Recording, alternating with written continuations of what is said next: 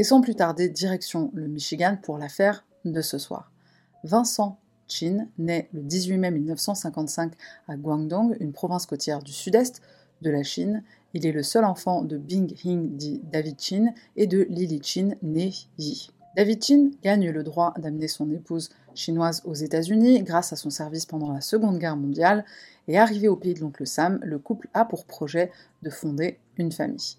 Malheureusement, après que Lily ait fait une fausse couche, les médecins lui annoncent qu'elle ne pourra plus tomber enceinte de nouveau.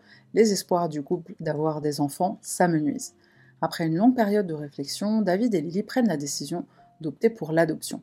Et c'est en parcourant des photos de jeunes enfants qui vivent dans un orphelinat en Chine que Lily va s'attarder sur celle d'un jeune garçon en particulier, parce qu'il paraît tellement intelligent pour reprendre ses mots. Tu l'auras compris, ce petit garçon c'est Vincent, le couple décide de l'adopter et son arrivée au sein de la famille Chin va faire le bonheur de David et Lily. Et cette belle petite famille va s'installer à Highland Park dans le Michigan où Vincent passe une grande partie de son enfance, mais en 1971, suite à une agression dont sera victime David, la famille décide de déménager à Oak Park, toujours dans le Michigan. Concernant l'agression de David, on n'a pas plus d'informations que ça. Ce changement d'environnement ne va pas perturber le jeune Vincent, puisqu'il est scolarisé au lycée Oak Park, donc dans la ville où lui et sa famille viennent d'emménager. Vincent décroche son diplôme deux ans plus tard, en 1973, et une fois son diplôme en poche, il reste dans le Michigan et poursuit ses études au Control Data Institute, une école professionnelle technique. Il étudie aussi à la Lawrence Technological University. Vincent brille dans ses études et décroche un poste de dessinateur industriel chez Efficient Engineering, un équipementier automobile. À côté de ça, Vincent, qui est travailleur, bosse même les week-ends en tant que serveur au restaurant chinois Golden Star, situé dans la ville de Ferndale. Vincent, il lui tient à cœur de prendre soin de sa famille en la soutenant financièrement. Et pour couronner le tout, il est fiancé à la belle Vicky Wong.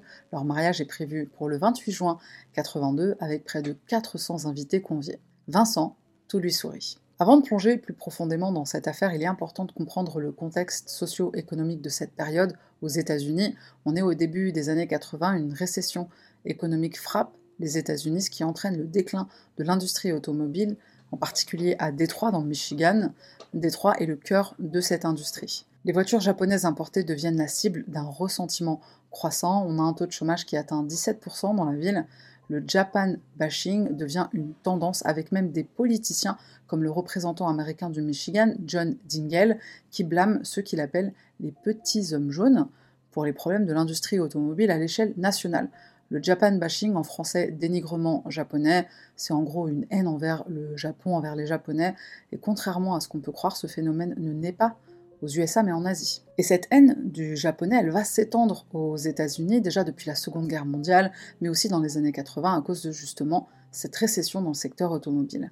Les paroles de John Dingell connaissent donc un écho national, on alimente le racisme anti-asiatique et on incite la population à acheter américain pour résoudre les problèmes économiques. N'achetez surtout pas de la Japan crap, de la merde japonaise, pouvait-on entendre à droite et à gauche. Vincent, qui est sino-américain, est témoin de ces tensions économiques et du climat de préjugés anti-asiatiques qui en découlent, sans se douter que ça affectera sa vie de manière inattendue. Ah oui, parce que chinois, japonais, pour certains, c'est la même chose. Lily, la mère de Vincent, se souvient de la soirée fatale avec amertume. Ça se passe le 18 juin 1982, à quelques jours du mariage de son fils. Alors qu'elle est occupée à faire la vaisselle, elle interroge son fils Vincent, pourquoi t'es rentré si tôt? Il lui répond qu'il a l'intention de sortir dans un bar ou une boîte de nuit. Lily inquiète pour lui, elle lui dit d'un ton maternel Vincent, ne reste pas dehors trop tard, t'es sur le point de te marier, tu devrais pas traîner dans ces endroits. D'accord, maman, répond Vincent, c'est la dernière fois. Et Lily lui dit Ne dis surtout pas la dernière fois, ça porte malheur. Cette soirée, qui commence par une simple discussion entre mère et fils, va basculer dans l'horreur. Vincent décide de célébrer son enterrement de vie de garçon en compagnie de ses amis Jimmy Choi, Gary Koivu et Robert Siroske. La joyeuse bande se rend au club de striptease Fancy Pants dans la ville de Highland Park. Pendant la soirée, une danseuse s'occupe de notre groupe d'amis. Après que Vincent récompense généreusement une des stripteaseuses à la peau blanche, un homme assis en face de son groupe de potes leur crie Et bande d'enfoirés. Bon, déjà, c'est pas très cool. Ensuite, ce gentil monsieur s'adresse à une autre danseuse et lui dit Fais pas attention à ces petits connards, ils sauraient pas reconnaître une bonne danseuse. Bon, déjà, le striptease, est-ce que c'est de la danse? Sans s'arrêter là, cet homme ajoute, selon les dires de Racine Colwell, qui est une danseuse du bar, c'est à cause de vous, bande qu'on n'a pas de travail. Cet homme qui s'attaque verbalement à Vincent et à ses amis, il s'appelle Ronald Ebens, et il croit à tort que Vincent est japonais. Bah, de ses yeux de blanc, tous les Asiatiques se, ressemblent. Hein. Les amis de Vincent répondent à Ronald bah, il est chinois, il n'est pas japonais, et étonnamment, cette correction ne met pas fin aux intimidations de ce Hmar, qui travaille dans l'industrie automobile lui aussi. Ronald est accompagné de son beau-fils Michael Nitz, qui travaille également dans le même secteur. Cette provocation dégénère rapidement et devient une altercation verbale entre eux et Vincent. Ce qui était censé être un enterrement de vie de garçon entre potes, tranquille, dégénère et atteint un point de non-retour. D'après Ronald, à ce moment-là, Vincent s'approche de lui et lui met un coup de poing, il le touche à la mâchoire. Est-ce que c'est vrai? Je ne sais pas. Par contre, ce qui sera rapporté plus tard par une des danseuses exotiques, c'est que Ronald et Vincent prennent des chaises euh, bah, pour se les balancer à la gueule. Michael en a une coupure à la tête d'une de ses euh, chaises volantes, mais attention, c'est pas euh, une chaise lancée par Vincent ou par son groupe. La chaise qui le touche à la tête a été lancée par son beau-père Ronald, chaise qui était destinée à Vincent. Ronald, euh, clairement, il ne s'est pas visé ou alors il a un coup dans le nez. À ce moment-là, Vincent et ses amis quittent le club de striptease et pendant ce temps, un videur conduit Ronald et Michael aux toilettes pour nettoyer la blessure à la tête de Michael. D'après Ronald et Michael, un des amis de Vincent, Robert, revient à l'intérieur du club pour utiliser les toilettes et il s'excuse auprès de Ronald et Michael.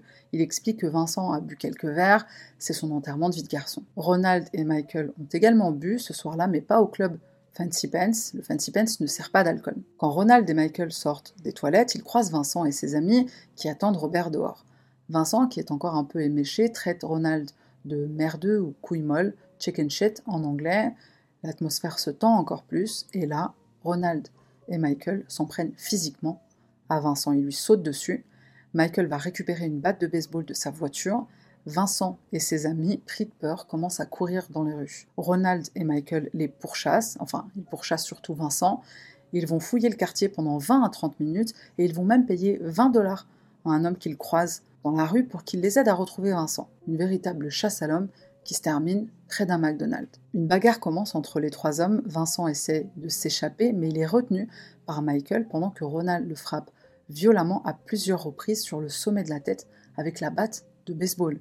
Ces coups sont d'une telle violence que la tête de Vincent s'ouvre, des morceaux de son cerveau sont retrouvés plus tard sur le trottoir. Évidemment, j'ai pas pu m'empêcher de voir la scène où Glenn se fait tuer par Negan dans The Walking Dead. Les derniers mots murmurés par Vincent, c'est pas juste. Ronald est arrêté et placé en garde à vue. Alors d'après une première version, il est arrêté sur les lieux par deux policiers qui sont dans les parages et qui ne sont pas en fonction. Dans une autre version, Ronald est arrêté le lendemain du passage à tabac, enfin du meurtre du coup. L'un des officiers déclare que Ron brandit la batte comme s'il se préparait pour un home run, alors on a tous regardé à cette film américain pour savoir qu'un home run en baseball, c'est quand un joueur frappe la balle suffisamment fort et en général de manière à ce qu'elle sorte du champ de jeu, ce qui lui permet de parcourir toutes les bases et de marquer un point pour son équipe. Cette description de l'officier souligne l'attitude agressive et dangereuse de Ronald, dont l'intention a été très probablement de causer à Vincent des blessures graves ou même la mort. Le second policier appelle une ambulance. Vincent est transporté d'urgence à l'hôpital Henry Ford où il tombe dans le coma dès son arrivée. Les chirurgiens l'opèrent à la tête pendant la nuit, il est placé sous assistance respiratoire. Malheureusement, malgré les efforts du personnel soignant, Vincent décède le 23 juin 1982 après un coma qui dure 4 jours. Sa fiancée, Vicky Wong, déclare en larmes Il était inconscient, on l'a débranché. Vincent meurt le 24 juin, son mariage était prévu le 28 juin. Sa mère, Lily, est complètement dévastée. J'ai perdu mon fils, j'ai tout perdu c'est mon fils. Je l'ai perdu et j'ai perdu la vie. Alors rapidement, parce que j'ai pas envie de m'attarder trop sur leur sale gueule, mais qui sont Ronald McDonald, enfin Ronald Ebens, Ebens, je crois que c'est comme ça qu'il s'appelle, et Michael, son beau-fils. Ronald Ebens, né le 30 octobre 1939 à Dixon, dans l'Illinois, il grandit à Oak Park, dans le Michigan, tout comme Vincent. Il vient d'une famille de six enfants et passe les 17 premières années de sa vie dans une ferme. Ferme où, euh, clairement, il aurait mieux fait de rester. Après ça, il sert deux ans et demi à l'école de défense aérienne de l'armée. Le 25 août 1965, il commence à travailler à l'usine Chrysler dans l'Illinois. Et près de trois mois plus tard, il est promu contre-maître salarié. En 1971, il épouse Juanita, sa seconde épouse, qu'il rencontre sur son lieu de travail. Donc raciste, le Ronald, mais pas de toutes les couleurs. Le travail de Ronald chez Chrysler le conduit à Détroit, où plus tard il possède un bar qui s'appelle vaniteusement Ron's Place. Ce bar est situé sur Van Dyke Avenue. En 1982, Ronald devient supérieur d'usine chez Chrysler, un poste de supervision de haut niveau. En ce qui concerne Michael, on dispose de peu d'informations, mais d'après certaines sources, il naît à Dearborn, dans le Michigan, en 1960. Il est le beau-fils de Ronald. Il passe une enfance plutôt paisible au sein de sa famille, qui est catholique. Il fréquente le lycée Henry Ford II. Michael est considéré comme un étudiant moyen et il ne s'implique pas non plus dans des activités extrascolaires. Après le lycée, il fréquente le Macomb Community College, mais il abandonne après un an. Au moment du meurtre de Vincent Chin, il vient d'être licencié de l'industrie automobile où il avait le statut d'ouvrier et il était même membre du syndicat United Auto Workers. Michael trouve par la suite un poste de vendeur de voitures, puis il travaille dans un magasin de meubles. Donc je crois qu'en fait toute sa haine là envers le japonais, elle vient de, là. Revenons donc au meurtre du pauvre Vincent Chin, à qui tout souriait jusqu'à cette soirée fatale du 19 juin. Ronald et Michael sont donc arrêtés et inculpés de meurtre au second degré, mais leurs charges vont être réduites à des accusations d'homicide involontaire. C'est le bureau du procureur qui offre cette baisse de charge. Ronald et Michael vont accepter, bien sûr. L'avocat de Ronald va expliquer le geste mortel de son client en disant que c'est Vincent qui a donné le premier coup de poing, son beau-fils a été blessé, son client n'est pas un criminel, jamais ce genre d'incident ne se reproduira. Monsieur Ebens vivra avec ça jusqu'à la fin de ses jours, il souffre assez, explique son avocat. Ronald prend la parole, il dit qu'il est désolé, s'il pouvait retourner en arrière, il le ferait. Ronald Ebens et Michael Nitz évitent la prison, ils écopent de peines très légères, trop légères. Un grand merci au juge Charles Kaufman. Il condamne Ronald et Michael à trois ans de mise à l'épreuve. Ils devront accessoirement aussi s'acquitter d'une amende de 3000 dollars. Donc pas de prison ferme pour avoir fracassé le crâne d'un homme à sa soirée d'enterrement de vie de garçon, et une petite amende de rien du tout. À la sentence, les procureurs ne sont même pas présents, tellement euh, personne n'en a rien à foutre du meurtre euh, du chinois Vincent Chin. Alors visiblement, c'est aussi dû à un manque de personnel dans le comté de Cook à cette époque. Euh, mais quand même, être en sous-effectif, ça n'explique pas pourquoi la famille et les amis de Vincent Chin ne sont même pas prévenus quand il y a des audiences pour les sentences. Le juge Charles Kaufman explique ces sentences, très légères, en se basant sur l'absence de casier judiciaire de Ronald et Michael. Ils jouissent d'une stabilité au sein de la communauté. Le juge évoque également sa conviction que les deux hommes ne représentent pas une menace pour d'autres personnes.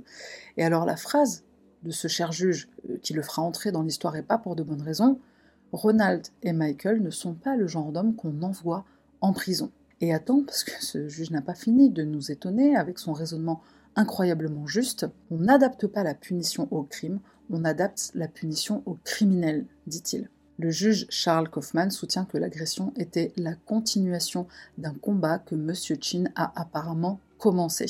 Il est mort par sa faute. Le juge n'a que faire de la motivation raciste derrière ce meurtre. C'est juste une baston dans un bar qui a mal tourné et c'est la faute à la victime. Le président du conseil des trois Chinese Welfare qualifie cette sentence de permis de tuer de 3000 dollars. Et comme tu peux t'en douter, cette affaire provoque une vive réaction au sein de la communauté asiatique en Amérique, le pays connaît un problème de racisme, mais souvent entre blancs et noirs, très rarement entre blancs et asiatiques. Ça va conduire à la création du groupe de défense American Citizens for Justice, ACJ, Citoyens américains pour la justice. Le 9 mai 1983, des gens choqués par ce verdict défilent devant le Renaissance Center de Détroit pour protester contre la peine trop légère des meurtriers de Vincent et plaider en faveur de sanctions plus sévères contre Ronald Ebens et Michael Nitz, qu'ils estiment responsables du meurtre de Vincent. Lily Chin, qui n'abandonne pas le combat, déclare devant la foule Je veux la justice pour mon fils, merci pour votre aide. Des manifestations éclatent cette fois dans tout le pays, réclamant justice pour Vincent et dénonçant les préjugés raciaux et l'injustice du système judiciaire. Cette affaire devient rapidement un symbole de lutte contre le racisme et les crimes motivés par la haine, cette mobilisation portera ses fruits et en 1984, un nouveau procès a lieu. Lors de ce deuxième procès, Ronald Ebens est reconnu coupable d'atteinte aux droits civils de Vincent Chin, mais étonnamment, il est déclaré non coupable de complot. Michael Nitz, quant à lui, est déclaré non coupable des deux chefs d'accusation à son encontre. Ronald sera condamné à 25 ans de prison, mais ses avocats font appel de sa condamnation et il est libéré sous caution, ce qui est étonnant quand on sait que la juge est noire, une des premières dans l'histoire du pays. Une cour d'appel intervient et annule la condamnation de Ronald, arguant que le gouvernement a commis des erreurs juridiques lors du premier procès. En gros, c'est des trucs techniques, quoi. Le ministère de la Justice décide alors de rejuger l'affaire, cette fois à Cincinnati. Le juge de Cincinnati, principalement composé de travailleurs blancs, d'hommes, col bleu, innocente Ronald de toutes les accusations. Hélène Zia, une journaliste sino-américaine, qualifie ce deuxième procès de parodie de justice. Hélène Zia, c'est une des premières journalistes à couvrir l'histoire du meurtre de Vincent Chin, et elle va également cofonder l'American Citizen for Justice, la CJ, en 1982, un groupe de défense des droits civiques pour les Américains d'origine asiatique. Elle va travailler sans relâche pour que justice soit rendue à Vincent et à sa famille. Pour Hélène, et d'autres militants qui vont travailler sur le cas de Vincent pendant longtemps, il est évident que le jury ne saisit pas l'ampleur du racisme auquel les Asiatiques de Détroit sont confrontés dans les années 80. Malgré l'absence de preuves concrètes d'une insulte raciale de la part de Ronald, ces actions ne sont pas considérées comme motivées par le racisme, d'après ce jury de mecs qui a préféré attribuer cette tragédie à un taux de testostérone trop élevé ou à une masculinité toxique trop forte. Après le procès, une poursuite civile pour la mort de Vincent Chin est intentée, des compensations doivent être versées à la famille. Ronald est quand même condamné à payer un million et demi de dollars à la famille Chin dans le cadre d'un règlement à l'amiable. Quelques années plus tard, on découvre que Ronald n'a pas honoré ses engagements financiers dans leur intégralité. Il doit à nouveau comparaître devant le tribunal où sa dette est discutée. Les années passent et cette dette ainsi que les luttes juridiques persiste. Pour information, deux semaines après le meurtre de Vincent, le syndicat United Auto Workers informe l'entreprise Chrysler de son intention de faire grève si Ronald reste employé au sein de l'entreprise. Bon, donc déjà, ça fait plaisir. En tant que cadre, Ronald n'est pas membre du syndicat. Le 16 juillet, il est mis en congé sans solde en attendant la résolution de l'affaire, et moins d'un an après cette décision, c'est-à-dire en mars 83, l'entreprise Chrysler licencie officiellement Ronald Ebens du poste qu'il occupe au sein de l'entreprise au motif qu'il a admis avoir commis un crime et qu'il a maintenant un casier judiciaire. 30 ans après les événements, Ronald révèle lors d'une interview qu'il a jonglé avec des emplois mal rémunérés pour survivre. Il a quitté le Michigan pour le Nevada, il s'est remarié. il a eu une opportunité que Vince, dont il a privé Vincent et Vicky, sa fiancée. L'histoire se répète, on assiste à de nombreuses attaques et discriminations contre les Américains d'origine asiatique, attaques toutes motivées par le racisme. En 1999, le scientifique Wen Ho Lee est arrêté sous suspicion d'espionnage chinois, mais la plupart des charges sont abandonnées par manque de preuves. En 2003, Avdar Singh, un immigrant sikh, chauffeur de camion, est abattu par quelqu'un qui lui dit de retourner chez lui. Aujourd'hui encore, on prône une haine envers le chinois qui est responsable du Covid. On se souvient des propos de Donald Trump, le virus chinois. En 2020, le FBI signale une hausse de 76%, 76% des crimes de haine envers les Américains d'origine asiatique par rapport à l'année précédente. Cette tendance persiste dans de nombreuses grandes villes en 2021, selon le Centre d'études de la haine et de l'extrémisme. Au même titre qu'on connaît les manifestations Black Lives Matter, on a aussi maintenant des manifestations Stop Asian Hate, surtout en 2021. Ces manifestations motivées par la violence, notamment des attaques contre des personnes âgées d'origine asiatique et la fusillade en Géorgie qui a coûté la vie à six femmes d'origine asiatique. Alors je ne vais pas rentrer dans le débat politique US versus China parce que, bon, on sait, la Chine est en train d'essayer de prendre le trône de fer prochaine puissance économique, bon, ce sera sûrement eux. Et je vais m'arrêter là parce que j'ai pas envie d'avoir des problèmes. Hi, we're BTS, and it is a great honor to be invited to the White House today to discuss the important issues of anti-Asian hate crimes, Asian inclusion, and diversity. We feel happy to uh, help make a positive impact, and we feel uh, the great responsibility at the same time. What you're doing makes a big difference. Talking about how we have to eliminate hate is important. We want to say thank you um, sincerely for um, your decision, um, like such as signing the COVID-19 Hate Crimes Act into law. I know you know what you're doing, but don't underestimate it. It's not just your great talent, it's the message you communicate. It matters. L'affaire Vincent Chin perdure dans la mémoire collective. En décembre 2010, soit 28 ans après la tragédie, des membres de la communauté asiatique de Ferndale dans le Michigan dévoile une plaque commémorant la vie et la mort brutale de Vincent Chin. Ce lieu n'a pas été choisi au hasard puisqu'il abrite le Golden Star, le restaurant chinois où Vincent travaillait. C'est là que les membres de la communauté asiatique choisissent de se rassembler en 83 pour former le mouvement américain pour les droits civiques et les droits des victimes. Cette plaque commémorative symbolise non seulement la mémoire de Vincent Chin, mais aussi l'engagement continu de la communauté en faveur de la justice et de l'égalité. Elle rappelle au présent que l'histoire peut être un puissant catalyseur de changement, de solidarité, inspirant les générations futures à poursuivre la lutte pour un monde plus équitable. Alors ça faisait longtemps que j'avais pas fait de random item review, mais je vais le refaire et c'est vrai que j'en ai déjà parlé, mais je me devais de parler de, la série euh, qui est sous-côté de ouf, la série Warrior, où justement il est question de euh, Stop Asian Hate, enfin pas vraiment Stop Asian Hate, mais il est question de la haine du chinois. Cette série n'est pas inspirée d'une histoire vraie, mais fortement inspirée de la réalité, en tout cas quand il est question euh, des vagues d'immigration de Chinois sur la côte ouest des États-Unis, le racisme qu'ils ont euh, subi. C'est une série qui a été écrite par Bruce Lee lui-même. Alors il avait commencé à l'écrire et puis après, bien sûr, il est mort, donc c'est sa fille, Shannon Lee, qui prend le relais et qui euh, continue l'écriture de la série. Pour donner vie donc à la, vision de son père. Si tu connais un minimum l'histoire de Bruce Lee, tu sais que lui aussi luttait fortement contre, contre le racisme. Il l'a subi lui en arrivant aux États-Unis on, le sent vraiment dans, la série et euh, pour moi c'est ce qui en fait, enfin c'est une des choses qui en fait sa, sa beauté. Je t'invite vraiment à la regarder, elle est disponible sur euh, Apple TV. Merci d'avoir regardé cette vidéo jusqu'à la fin, c'est tout pour moi. On se retrouve la semaine prochaine pour une nouvelle affaire.